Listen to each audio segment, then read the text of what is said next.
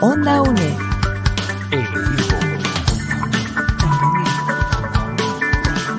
Imagen y sonido. Hasta donde estés.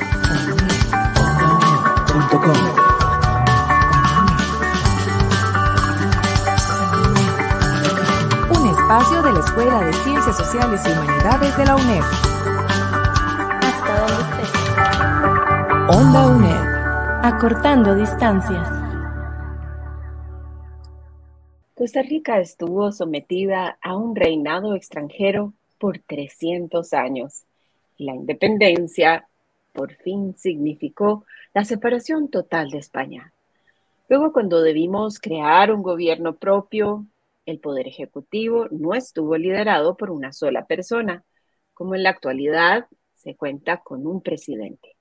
Las primeras formas de gobierno fueron colectivas, llegándose a crear una Junta Superior Gubernativa que contaba con siete miembros y que tenía funciones políticas, administrativas, legislativas y militares, mientras que los temas judiciales eran solucionados por un alcalde constitucional. Ya para 1824, Costa Rica pasó a un mandato de un solo gobernante, cargo que fue asumido por Juan Mora Fernández, el primer jefe de Estado. Interesante, ¿no? Te damos la bienvenida al segundo programa de Cátedras sin Fronteras del curso de Historia de Costa Rica. Te saludamos la periodista Catalina Montenegro y la historiadora Lucía Arceo Vares, quien voy a presentarte a continuación. Recordad que este programa de Onda UNED lo puedes escuchar a través de Radio Nacional por la 101.5 FM y también escucharlo a través de ondaunet.com. Allí y en nuestras redes sociales puedes seguirnos y escuchar este y los programas anteriores buscanos como Onda UNED en Facebook, en Instagram, en Twitter, en YouTube y en Spotify. Bienvenida Lucía, gracias por acompañarnos nuevamente aquí en Onda UNED para abordar este tema tan interesante que hoy tenemos, que es la independencia y el surgimiento del nuevo Estado. Hola, eh, Catalina, un saludo muy fraternal para vos y para todos y todas nuestros oyentes a lo largo del territorio nacional, nuestros pueblos originarios, nuestros estudiantes privados de libertad, nuestros estudiantes regulares. Esperamos que estos temas sean de gran interés. Una fortuna encontrarnos nuevamente. Sí, empecemos con un dato histórico interesante. ¿Cuál fue el primer periódico que se fundó en Costa Rica? ¿Vos sabés? A ver, contanos. Bueno, fíjate que desde los primeros años de vida independiente en Costa Rica circulaban eh, periódicos y noticias de otros países de la región centroamericana, porque Costa Rica no tenía imprenta. No es hasta 1830, unos poquitos años después de la independencia, que la imprenta llega precisamente a Costa Rica y con ella se produjeron edictos gubernamentales, libros y sobre todo materiales escolar. Por supuesto, esto contribuyó con el paso de la cultura oral, lo que hablábamos, a la cultura escrita y nos obliga a aprender a leer y escribir. Después se instaló una segunda imprenta, ya no oficial como esa primera que les contaba, en la que se imprimió, y aquí está la respuesta, el primer periódico llamado El Noticioso Universal que circuló a partir de enero de 1833. En Centroamérica la imprenta fue utilizada con, con objetivos políticos y religiosos, de tal manera que esta es la respuesta a esta interesante pregunta. Ya hemos hecho un transitar por las frases, por las fases precolombina y colonial de Costa Rica en el programa anterior, pero bueno. Claro, como lo decías al principio, después de tres siglos de vida dependiendo de un monarca que estaba al otro lado del Océano Atlántico y de una estructura muy fuerte, muy centralizada, que fue el periodo colonial, pertenecíamos a una potencia europea y nuestra vida había cambiado después de milenios de tener una cultura propia.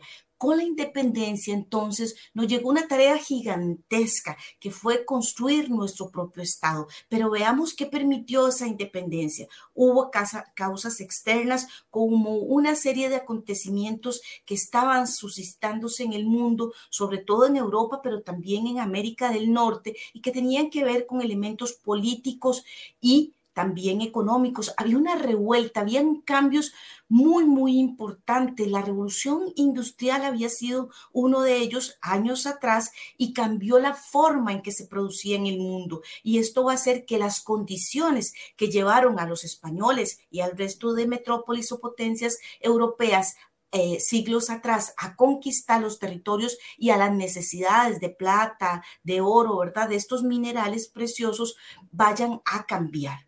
La independencia de las 13 colonias, es decir, de parte de lo que hoy es Estados Unidos o sus colonias iniciales que habían pertenecido a Inglaterra hacia 1776, también contribuyó ¿Por qué contribuyó a la independencia de lo que hoy conocemos como América Latina?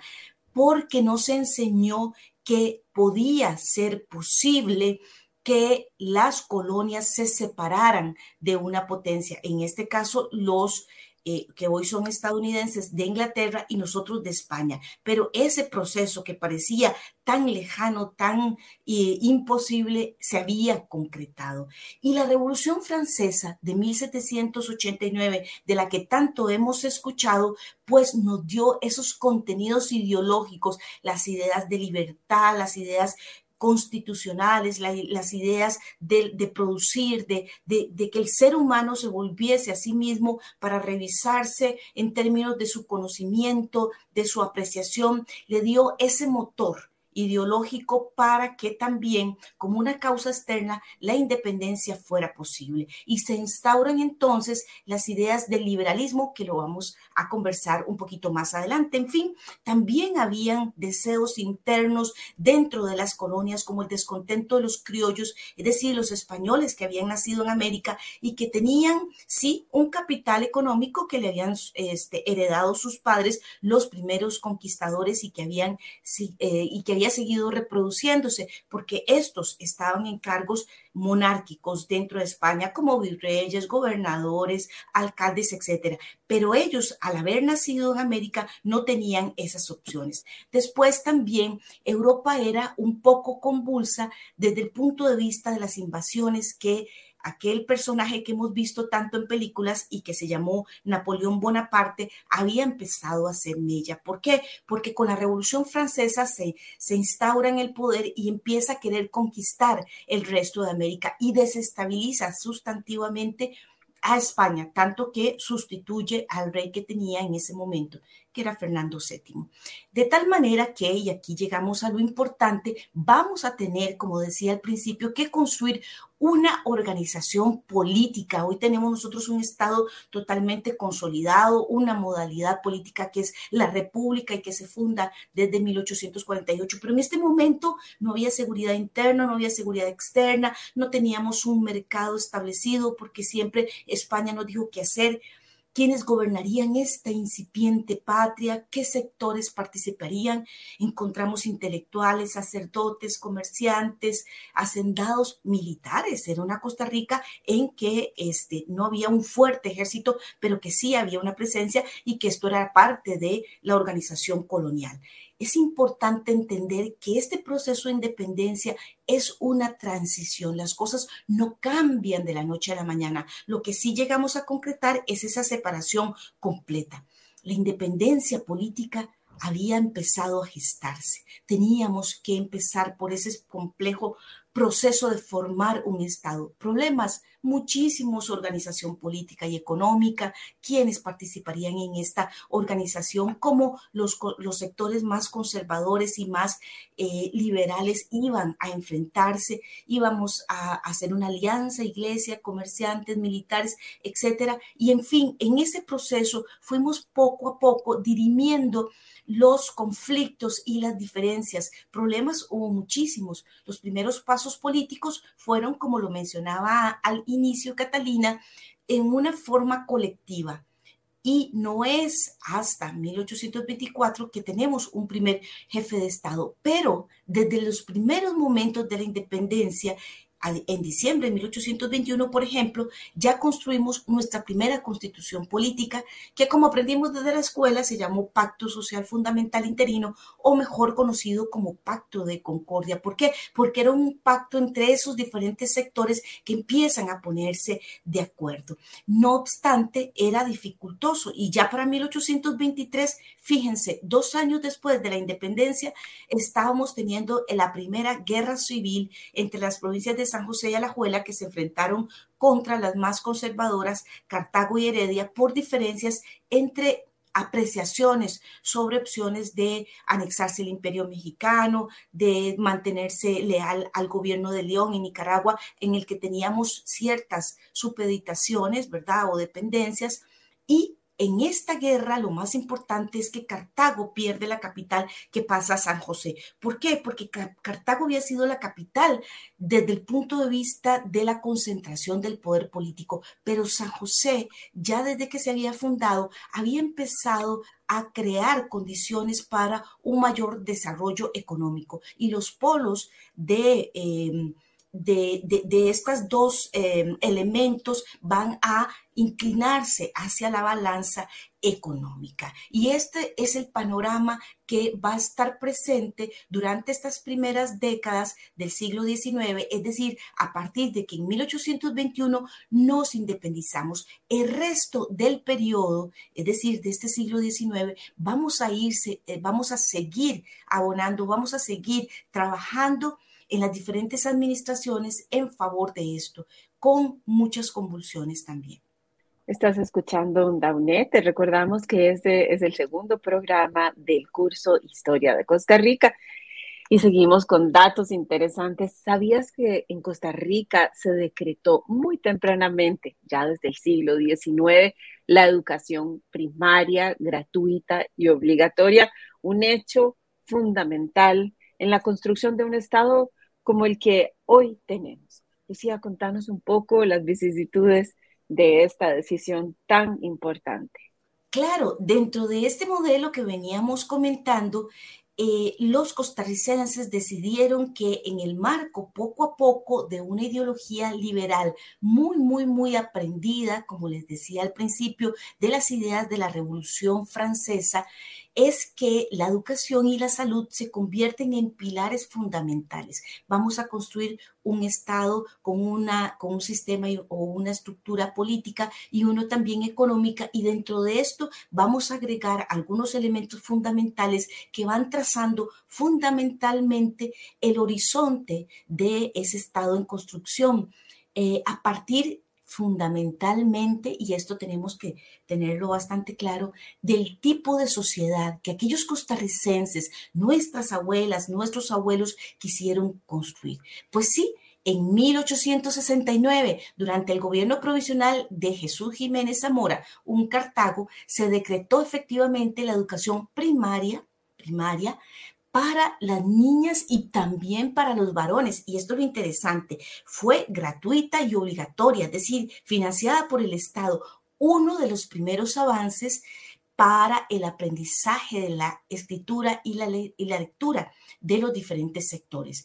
Concretarlo va a tomar mucho tiempo hay datos aquí interesantísimos, inclusive en este tiempo había, digamos, diferentes tipos de escuelas, las de primer grado y las de segundo grado, es decir, no en niveles, sino que más bien de estatus. Eh, las de primer grado, por supuesto que se recibían más materias y, estaban, como decir hoy, la educación privada que tiene mucho más recursos y las de segundo grado para gente de menos recursos, pero esta esta declaratoria de educación primaria también incluye a las niñas y este precisamente es el salto cualitativo. Las municipalidades que eran aquellos gobiernos locales desde la, el periodo colonial van a seguir administrando las, eh, las escuelas y em, bueno, eh, costaba que los padres empezaran a mandar a los, a los niños a las escuelas y por eso la, policía se va a ocupar un poco de cumplir con esto y, y se mantiene esta práctica ya hasta muy entrado el siglo XX. Interesante cómo hemos ido haciendo este recorrido, pero sabemos que nuestras y nuestros estudiantes también están esperando que hablemos un poco sobre el segundo trabajo. Bueno, qué es lo que deben entregar, cómo lo pueden hacer. El tema es el de la independencia, la institucionalización del Estado costarricense y el apogeo de la oligarquía cafetalera de 1821 a 1870. Consiste en hacer un diario reflexivo. Explícanos qué es esto, por favor, Lucía. Claro, efectivamente el objetivo de este trabajo es como, vamos a ver, analizar esas estructuras económicas, sociales y políticas en esta fase de formación del Estado costarricense sobre las cuales ya te hemos venido conversando y que sabemos que vos estás haciendo tus apuntes y tus reflexiones. ¿Por qué esto es importante? Porque vos en el trabajo vas a tener que explicar cómo estos elementos, cómo esta estructuración de la formación del Estado costarricense permite construir una organización institucional y cómo va a empezar a centralizar el poder en Costa Rica durante precisamente este periodo de 1821 a 1870. ¿Por qué es importante la, centralización?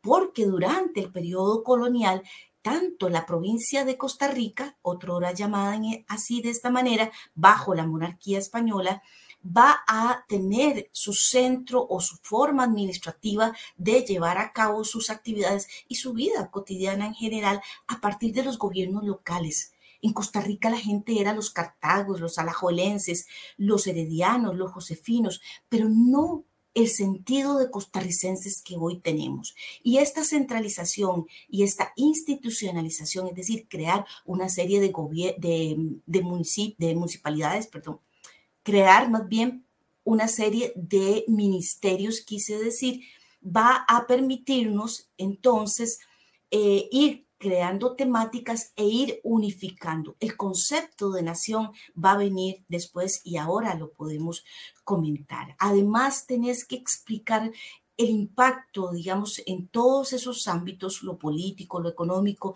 y lo sociocultural del país, eh, producto de lo que ya les mencionaba. Realmente, un diario reflexivo, ¿qué es? Consiste en hacer un análisis crítico. Aquí no solo es importante aportar algunos datos y elementos teóricos, sino que el profesor, la profesora que te va a calificar, va a querer ver todos tus aportes, todas tus reflexiones, es tomar el periodo y poder desmenuzarlo y poder tomar esos elementos tan críticos y tan eh, interesantes para poder responder. en la independencia de Costa Rica, cómo surge, esa institucionalización del Estado y también la parte económica que como he venido subrayando es lo importante. Recordemos que durante este siglo XIX Costa Rica se abocó a establecer esos modelos en lo político y, el lo económico para crear ese Estado. Y el liberalismo como he venido señalando, fue el modelo implementado. Este era, vamos a ver, en palabras sencillas, como una corriente política, económica, también basada filosófica e ideológicamente en ideas de libertad, por eso la palabra liberalismo, y encaminadas, por supuesto, al progreso material, que era lo que necesitaban nuestros pueblos para poder asentarse, para poder constituirse como países. Es una lucha que seguimos dando hoy en día. Y el lema de entonces para crear ese tipo de sociedad que los costarricenses de antaño querían era el lema de orden y progreso. ¿Cómo se lograba el orden? Bueno, creando constituciones políticas que nos regularan a todos y que nos dijeran cómo podíamos actuar y cómo se eh, serían sancionados si eso no se cumplía. Y el progreso era ese ideal europeo de Francia eh, revolucionaria, de la España de, y del resto de Inglaterra que estaba en su apogeo de revolución industrial, que nosotros queríamos emular, que nosotros queríamos copiar. De esta manera, entonces, se redefinen en Costa Rica esas relaciones productivas entre las personas y esto es propio del liberalismo. Entonces, las instituciones que vamos construyendo se van a adecuar a las necesidades burguesas del momento. ¿Por qué burguesas del momento? Porque, por supuesto, aquellos que lideraron la independencia van a estar al frente de los gobiernos. Durante el proceso de emancipación y ruptura con España, es decir, cuando nos volvemos independientes, hay un cambio fuerte en lo político, pero en lo económico eso no va a variar. ¿Por qué? Por quienes dirigen y mantienen y son dueños del el capital, es decir, quienes son más poderosos económicamente, van a asumir esos liderazgos frente a los nuevos gobiernos. En lo económico, el reto, por supuesto, era establecer y consolidar alguna actividad que diera soporte económico a aquella que ese Estado en formación requería. ¿Cuál era? Sí, por supuesto, el café. El café que iba a agrupar esa economía nacional y que iba a estar produciéndose, como lo ha sido hasta la fecha, para el mercado mundial. Ya desde 1840 vamos a tener un despegue económico avanzado. Eh, por ejemplo, para finales del siglo XIX, el 90% de las exportaciones en Costa Rica estaban dedicadas al café. Esto en el siglo XIX. Y es muy interesante cómo el café cambia todo todo el panorama de la sociedad costarricense, cambia la sociedad misma, quiebra, por ejemplo, ese localismo que, les mencionaba y contribuye a sentirnos una nación. Se crea entonces una élite cafetalera que le hemos llamado la famosa oligarquía cafetalera y que disfrutó, por supuesto, de los mayores privilegios económicos y que se va a alternar porque hubo diferentes clanes dentro de esta oligarquía cafetalera durante el siglo XIX que se van a alternar el poder. Y estos, cuando eh, no se suceden con fluidez, pues vienen constantes golpes de Estado. Otros elementos importantes fue haber restringido el poder de la Iglesia Católica que tuvo durante tantos siglos eh, en el periodo colonial y aquí hablamos de las leyes anticlericales, por ejemplo, de 1884, donde inclusive, para ejemplificar, se llegó a expulsar al obispo Bernardo Augusto Til, para que veamos cómo fueron de importantes estos cambios de de restarle un poder importante a esa iglesia católica para centrarla en un estado liberal, ¿verdad? Entonces aquí la, la legalidad y la legitimidad toman mayor importancia más lejos de la fe, ¿verdad? Hay un desarrollo también jurídico y educativo, como vimos antes, y por supuesto se establece un nuevo modelo hegemónico. Para esto fue indispensable ese proyecto eh, de crear y consolar la nación. Para esto fue muy, útil la guerra eh, o la campaña nacional de 1856-1857, porque de ahí se derivaron dos de los tres héroes nacionales que tenemos hasta la fecha en Costa Rica, como lo fueron Juan Santa María y don Juanito Mora. Se inventó la tradición, porque la tradición es un elemento fundamental desde el momento en que es aceptada por, por toda la colectividad y que se basa precisamente en elementos comunes, en lo que me hace sentir con Catalina, con José, con el amigo, con el vecino, con el de más allá, como costarricenses nos abraza un mismo himno, nos abraza una misma bandera, nos sentimos igualiticos. Costa Rica necesitaba identificar esos hechos históricos y todos esos elementos que aglutinaran sentimientos patrióticos para entonces, ahora sí, a final del siglo XIX, teníamos ese estado bastante más consolidados. Éramos más o menos la Costa Rica que hoy vos, que hoy vos y yo conocemos. Gracias, Lucía, y muy pertinente esta reflexión sobre, bueno, qué significa ser costarricense. Vamos a hacer un pequeño resumen antes de despedirnos y hablar un poco de este proceso de la independencia, de cómo nuestra eh, Costa Rica estuvo vinculada con los procesos de emancipación de México y Centroamérica, espacios de los que dependimos política y administrativamente. Pero con la separación definitiva de España, por primera vez Costa Rica debió organizarse por sí misma como un Estado, adoptando, por supuesto, modelos que le dieran una estructura a esa sociedad que tomaría décadas para verse como una sola nación. Muchísimas gracias, Lucía, por apoyarnos en esta producción. Nos despedimos entonces y le agradecemos también a José Navarro Gómez, quien nos asistió en los controles. No te perdás el próximo programa de Historia de Costa Rica. Seguiremos este viaje por nuestra historia. Gracias. Onda UNE.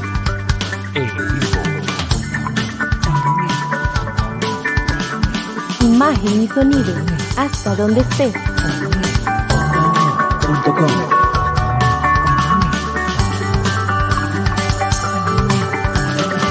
espacio de la Escuela de Ciencias Sociales y Humanidades de la UNED. Hasta donde estés. Onda UNED. Acortando distancias.